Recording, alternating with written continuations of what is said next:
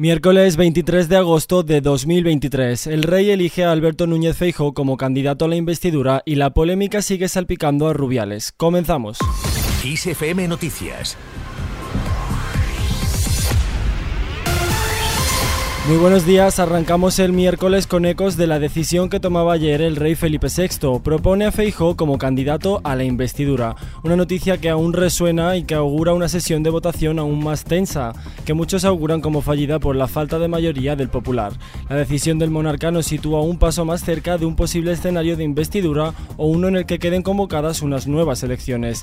Y ante la decisión del monarca, algunos grupos lo tienen claro. Sumar no ha tardado en pronunciarse. La formación de Yolanda Díaz ha criticado hoy que el líder de los populares, Alberto Núñez Feijó, está llevando a toda la ciudadanía española a una investidura que probablemente fracasará. Fuentes del partido aseguran que los populares serán derrotados una vez más, como ocurrió ya en las urnas durante el 23J y en la formación de la mesa del Congreso.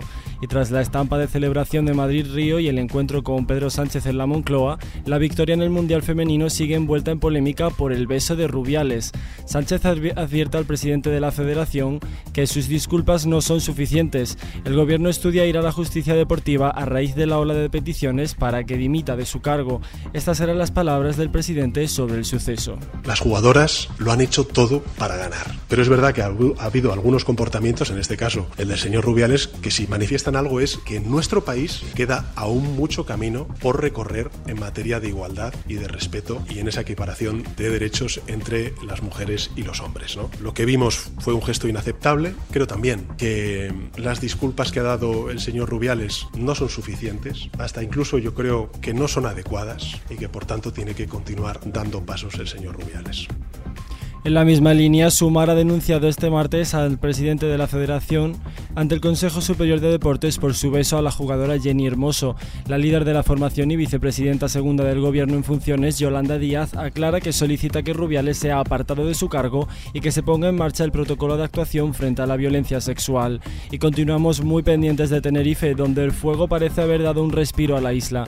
El incendio que asola a Tenerife solo ha avanzado 100 hectáreas este martes únicamente por la parte más activa del fuego, por lo que se ha permitido el regreso de más de 8.000 personas a sus casas, principalmente en el norte de la isla.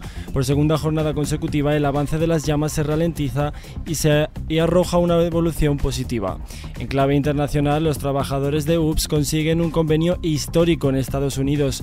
El sindicato que representa a los empleados de la empresa de mensajería UPS ha anunciado este martes que sus miembros han conseguido por inmensa mayoría un convenio colectivo histórico que mejora sus condiciones de trabajo. El logro llega semanas después de que el sindicato amenazase con comenzar una huelga en todo el país.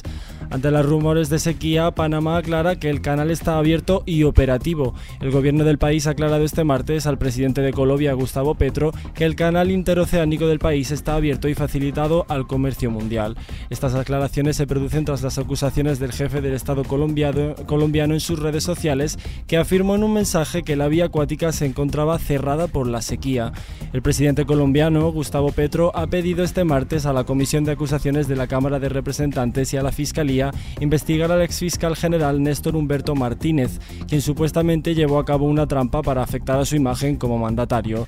El mandatario pide a su vez ser declarado como víctima y solicita la Jurisdicción Especial para la Paz. Y ahora es hora de echar un vistazo al mapa del tiempo. La ola de calor en España repunta este miércoles en el norte con temperaturas de hasta 42 grados en el País Vasco, que podría activar la alerta roja por riesgo extremo, mientras en el nordeste y la franja occidental del país las máximas seguirán por encima de los 40 grados y de 34 a 36 en el interior peninsular y Baleares. Y nos despedimos con Demi Lovato.